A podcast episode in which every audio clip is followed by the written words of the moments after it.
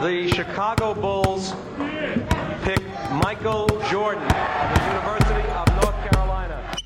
Le 5 majeur, votre rendez-vous basket. Il retourne l'animal. Oh Mais c'est un malade C'est un malade Animé par David et Florian.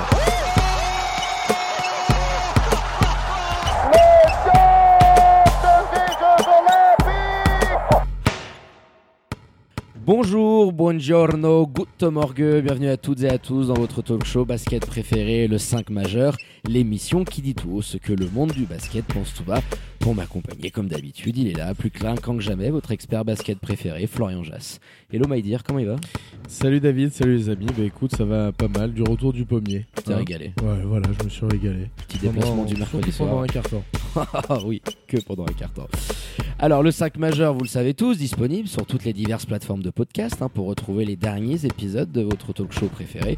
Et mon Flo, pour ne rien louper de l'actu Swiss Basket et NBA, rien de plus simple, vas-tu me dire, on fonce s'abonner aux différents comptes de l'émission sur les réseaux sociaux, at le 5 majeur. Tout en lettres. D'ailleurs, on vous invite à aller checker nos différents comptes hein, pour tenter de votre chance au grand concours du 5 majeur en ce début d'année pour espérer gagner le sésame absolu, la PlayStation 5, rien que ça, accompagné de 2K21 parce qu'on fait les choses dans les règles de l'art. Filez sur nos différents comptes pour pouvoir participer et espérer remporter le gros lot.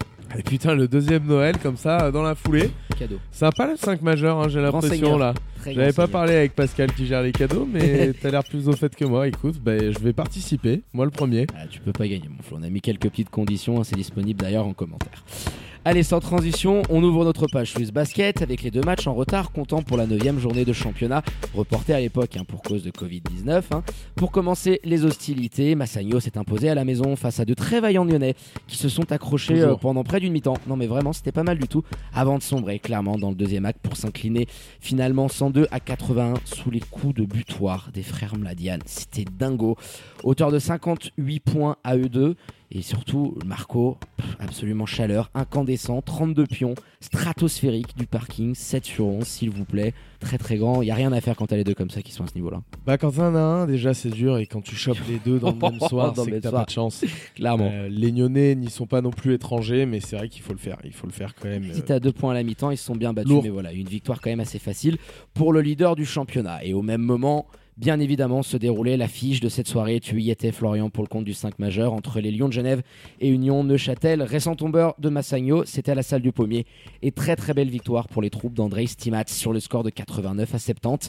Et avant de revenir en détail sur cette opposition, vous en avez l'habitude, on démarre par les traditionnels 5 points du 5 majeur. Putain, et 19 points d'écart quand même au, au final. hein. Tu, prends, euh, tu prends vraiment une branlée. Mon premier point, c'est où est passé le Neuchâtel qu'on avait vu notamment face à Massagno.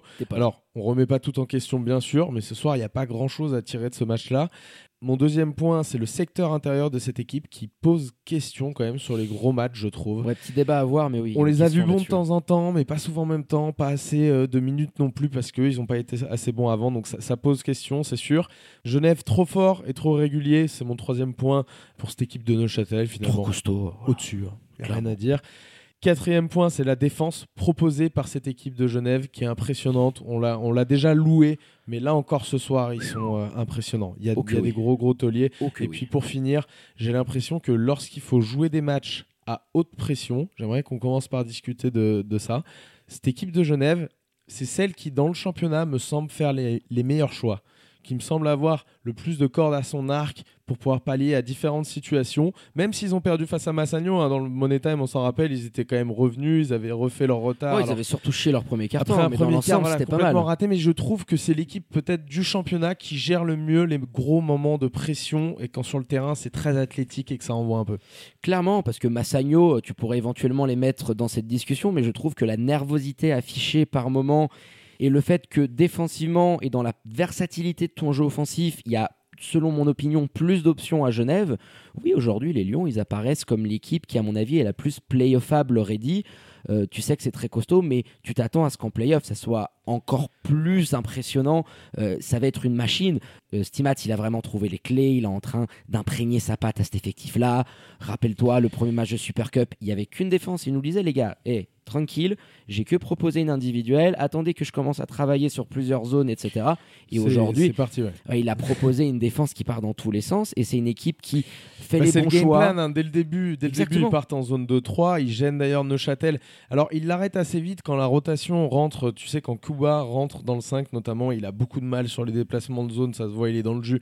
Ils arrêtent de la faire. Puis ils avaient été punis de loin aussi par Brian. Et puis il y avait tellement de fautes aussi que c'était un petit peu gênant. Ouais. Ouais, putain, ça faudra en parler aussi. Parce que c'est. euh, Bah tiens, on, on peut en parler quelques mots maintenant parce que je sais pas trop quand est-ce qu'on peut le caser. ça Alors, fait deux euh, matchs d'affilée. deux matchs d'affilée, la même triplette d'arbitres, 53 fautes à la fin du match. T'étais à 31 à la mi-temps. On a eu un premier acte.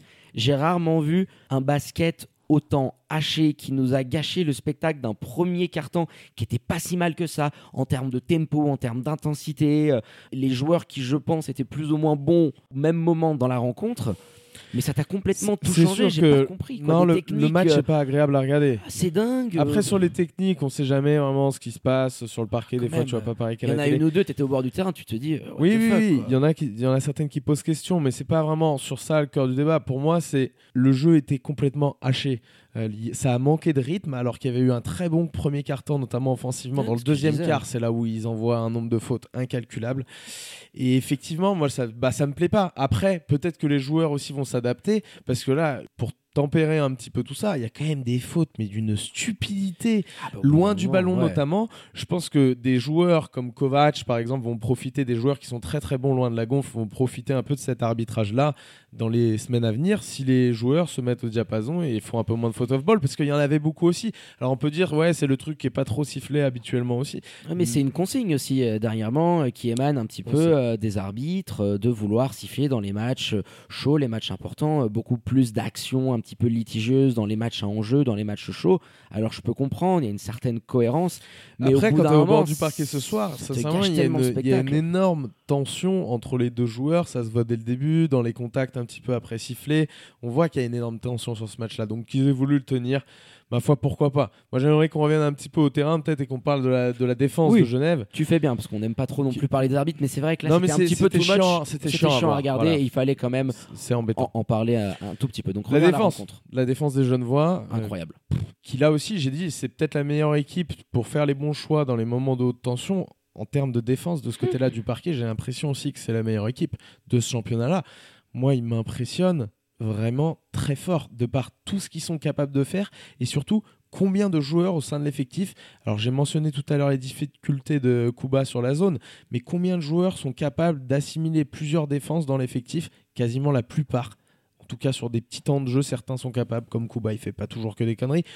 Mais voilà, la densité de joueurs capables de faire certaines choses défensivement dans cette équipe de Genève, elle est stratosphérique, la différence par rapport aux autres équipes du championnat, je trouve. Il y a un gap colossal. Clairement, c'est une très très belle machine et André Stimat, il a tellement de pièces sous la main euh, qu'il peut changer euh, n'importe quel rouage.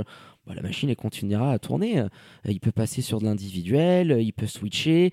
Cette zone euh, 2-3 qu'ils ont proposé, mais à un moment c'est passé limite en 3-2. Enfin, j'adore concrètement ce qu'il peut faire, super agressif sur les porteurs du ballon. Tu savais qu'aujourd'hui en face, tu avais des arrières un petit peu faux follets, Grande Vorka qui est aussi très habile. On a vu Ivanov sortir super haut, ultra agressif, Nzege pareil, Adams pareil.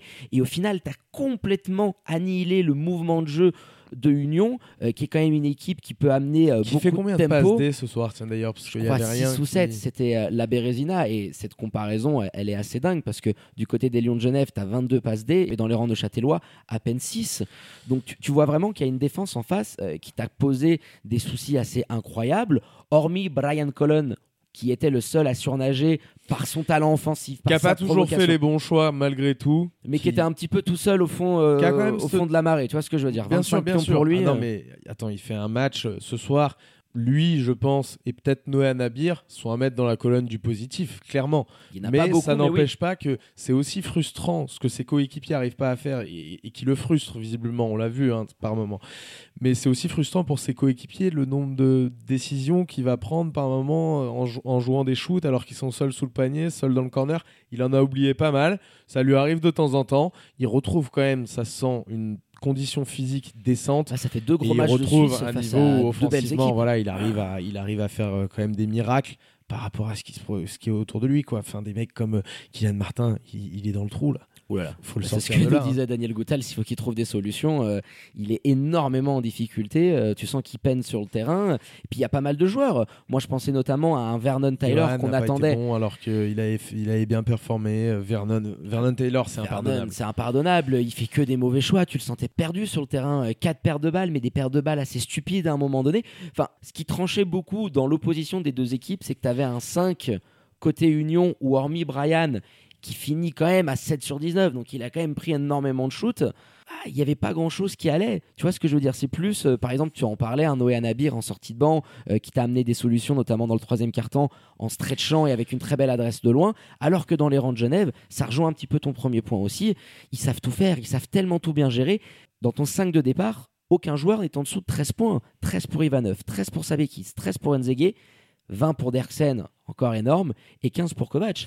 Je veux dire, ce 5-là, t'as Non, mais absolument c'est- très bien euh, réparti. Clairement. T'as beaucoup de joueurs qui sont capables. Je suis très content de voir un match comme celui-là par Donatas Sabekis qu'on avait un petit peu critiqué. Enfin, pas critiqué, on avait dit c'est pas trop mal ce qu'il fait. Par contre, ça nous inquiétera en playoff. Ça m'inquiétera toujours. Oui, puis tu en parlais en tant que deuxième option vraiment offensive derrière Tim Derksen. Et ben quand tu le laisses un petit peu trop facilement prendre des drives comme ça en début de match, il est capable derrière de te rentrer un petit tir à 3 points ou Ah deux. bah, il prend confiance, le Il bougre. prend un peu confiance et, et ça sort un, un très gros match. Après, au rebond, il est impressionnant. euh, À la passe, à la création. Enfin, c'est aussi stratosphérique. De toute manière, ce qu'ils ont fait, les Lions de Genève, on n'en a pas beaucoup parlé depuis le début de la saison. On avait fait une spéciale, mais on l'avait pas forcément évoqué.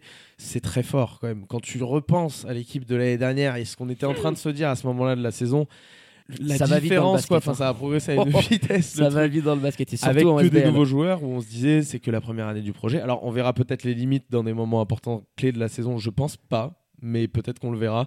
Mais en tout cas, ouais, le gap est, est assez fou et c'est dingue Enfin, quand Mickey, concrètement, t'as pas de continuité. Et le pauvre, il a pris deux minutes. Il était dingue. complètement à la peine aujourd'hui. Mais même, bien. tu vois, par exemple, un Thomas Jurkovic que je voyais un petit peu critiquer de temps en temps sur les réseaux sociaux parce qu'il n'y a pas un, un énorme apport statistique.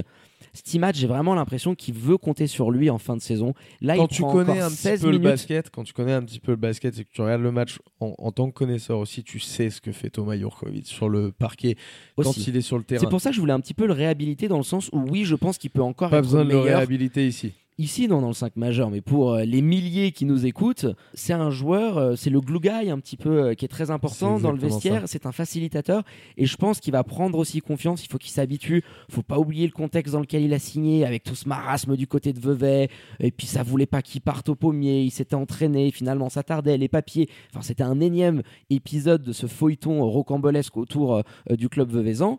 Mais je me dis que petit à petit, à force de lui donner ces minutes-là, bah, en fin de saison, ça va payer. Et je suis persuadé que Thomas Urco, hein, le frère de Nathan d'ailleurs, on l'embrasse, qui nous a pondu un match absolument stratosphérique avec euh, Birchiva. Tiens, j'étais en train d'y penser. Il faut qu'on lui fasse un petit coucou parce qu'il a été énorme.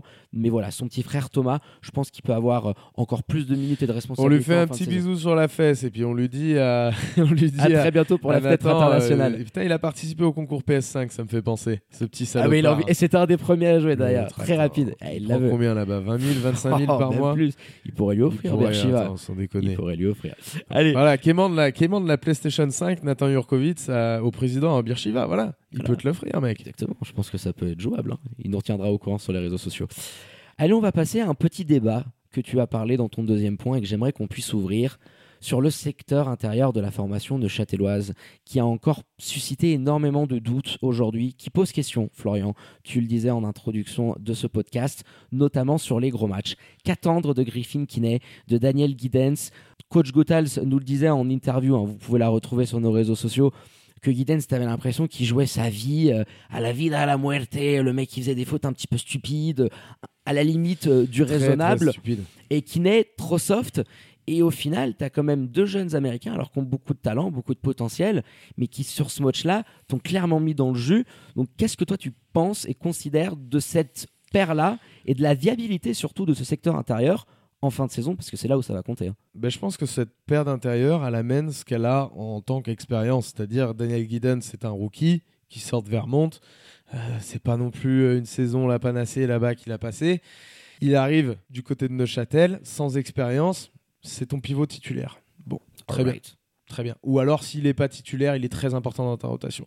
Ensuite, Griffin Kinney, c'est un joueur bah, qui a aussi qu'une année professionnelle dans les pattes. Sophomore, on peut Qui dire. sophomore, on peut le dire, enfin, manière, ouais. Voilà, ils apportent ce que leur niveau d'expérience pour des joueurs pas ultra talentueux, mais pas mauvais du tout, attention, et apporte à, à cet âge-là, dans ce- cette époque-là de leur carrière finalement. Et dans ce genre de match aussi. hein. Et dans ce genre de match, ça se voit encore plus. Et c'est pas- suffisant. Euh, je- Neuchâtel, pour moi, n'a pas clairement pas les armes dans le secteur intérieur. Il va falloir changer quelque chose Ah, tu t'es fait martyriser aujourd'hui. hein. si tu veux espérer avoir des ambitions sur cette saison-là. Sans ça, ça va être très difficile parce que dans les, dans les moments clés, dans les matchs clés, tu te feras bouffer. Oui, même si Noé Anabir euh, peut venir t'aider euh, en tant que pense 4 parce qu'il est très costaud et on revient sur le fait Why que. not? on l'a trouvé pas pareil, mal. Son expérience à lui, une année à monter. Oui, Ouais. la fac aux États-Unis, c'est ça Ouais, en mais fait. la fac, Euh, l'année dernière. la fac euh, aussi. hein. Ils sortent pas de, ils, ils étaient pas curés à la paroisse de, la paroisse de Montgomery. Exactement.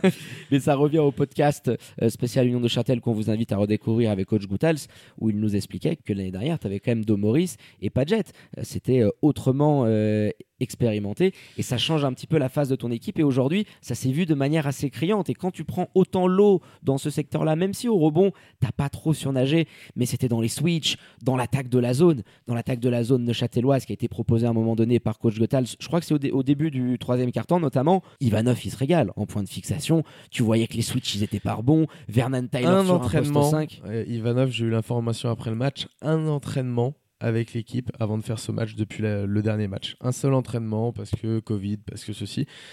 Et le mec est quand même, euh, il tient, il tient Il sur ses pattes, hein, il tient il est hein. facile. le- il est Non, mais facile. ils, sont impressionnants, euh, Genève, et du coup, la différence se voit encore plus. Le secteur intérieur, alors attention, Neuchâtel, on l'avait dit, c'est une équipe qui peut faire une très grosse deuxième partie de saison. Et je le maintiens. Simplement, ce secteur intérieur, il est un gros handicap si, sur les extérieurs, t'as un de tes mecs qui s'absente. Si t'as pas ton point de garde qui est bon, si t'as pas ton Vernon Taylor qui est bon, ton Brian Colon, ton Johan Grandvorka, si tous ces mecs-là sont pas au moins corrects plus, et bah ça se voit, ça se voit encore plus. Ça se voit encore plus, surtout euh, face à une adversité de ce niveau-là. Parce que parce Vernon, que euh, Genève a été. euh, ouais, Vernon, aujourd'hui, ouais, c'est vrai que c'est son, je pense que c'est son plus mauvais match sous le maillot d'Union. Dans ses choix, dans, tout ce qu'il a pu produire. Et, Dans son attitude, non, c'était pas et- ouf. et le contraste avec Brian faisait tellement mal. Et c'est vrai que cette équipe-là vit aussi par cette paire de Draxler que tu as sur ta ligne arrière, qui vont un petit peu conditionner tout ton jeu. Et quand tu les as un petit peu en deçà et dans le jus, euh, c'était le cas de Vernon, bah, ça handicape clairement euh, les chances de Neuchâtel sur cette rencontre.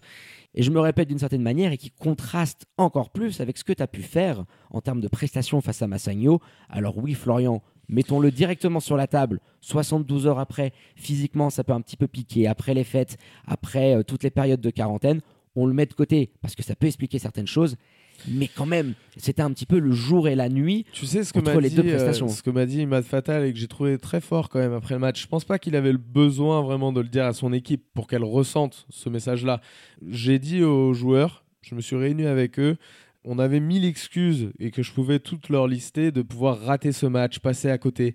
Mais il avait envie que son équipe joue comme si elle en avait aucune, c'est ce qu'il m'a dit. Je trouvais ça très bien et je trouve qu'ils l'ont fait euh, avec brio, ce qu'a pas su faire Neuchâtel. Et malheureusement, je dirais que c'est un match pour lequel Daniel Goutals va pas avoir énormément. Alors il m'a dit qu'il allait voir la vidéo euh, demain, qu'il allait revoir ce match Normal, plusieurs fois. c'est un Stakhanoviste, ils vont bosser, essayer de Mais il corriger n'y a le pas tir, tant hein. d'en- d'enseignements, je dirais, à tirer. Pas beaucoup, si non. ce n'est que ton équipe a fait preuve de trop de nervosité. Mhm. Et moi, personnellement, et je trouve. Alors après, on sait que c'est un entraîneur très sanguin, mais je trouve que Daniel Goutals, sur son banc, tu vois, quand- en étant sur le parquet, mais je me rends compte de l'énergie qu'il transmet aussi parfois dans ce sens-là, tu sais, en étant souvent agacé, souvent très très haut en émotion aussi. hein. Dans la voix, parce Voilà, dans la voix, non mais dans l'émotion, tu sens que c'est vraiment ça lui tient Ah bah, à cœur et qui, qui et vibre, qui euh, vit qui a la passion. le truc. Et je pense que le message passé parfois, il y a eu notamment cet, cet accrochage avec Elliot Kubler, fait un peu mal, tu vois, pour ces, pour jeunes pauvre. joueurs. J'ai j'ai eu de la peine pour Après, il y en a qui sont coachables comme ça, attention, hein, je dis pas que ça Ah, qui marche pas. réagissent Et on voit hein. ce qu'il a fait l'an dernier, ça, J'étais comme ça. ça fonctionne. pas. Mais tu vois, j'ai l'impression qu'il fait partie aussi un peu de cette euh, énergie euh, ultra euh, volcan, tu vois, un peu.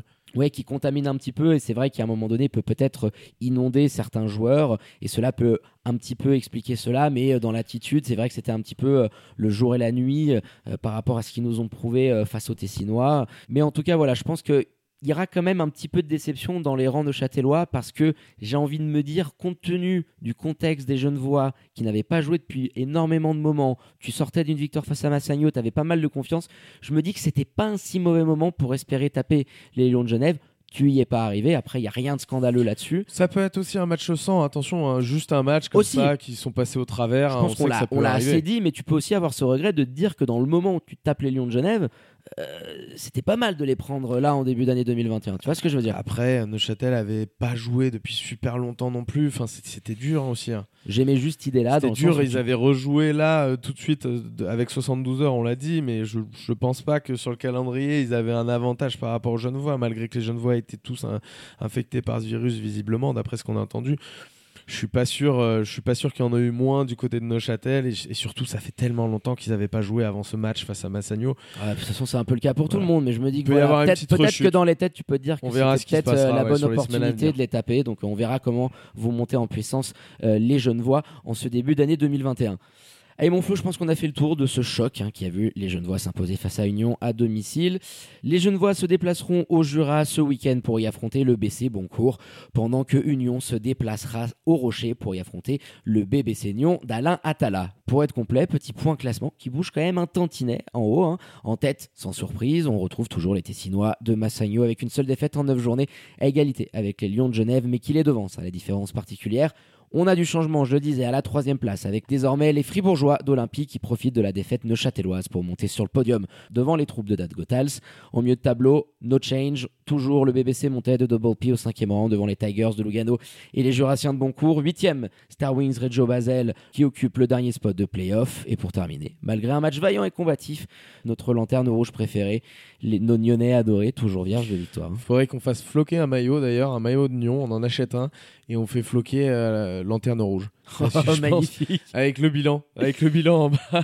Petite idée. Parce que ouais, on pourrait faire ça. On, pourrait Avec- faire on ça. espère qu'il y aura un petit 1 devant quand même. Ça serait Et pas puis mal. après, on les, on les offrira, euh, on les offrira au prochain président, au prochain anniversaire, euh, je sais pas, les 50 ans, les 100 ans de- du bébé Seignon, On sera, et le 5 majeur sera bien évidemment Toujours toujours, là. là. pour couvrir l'événement.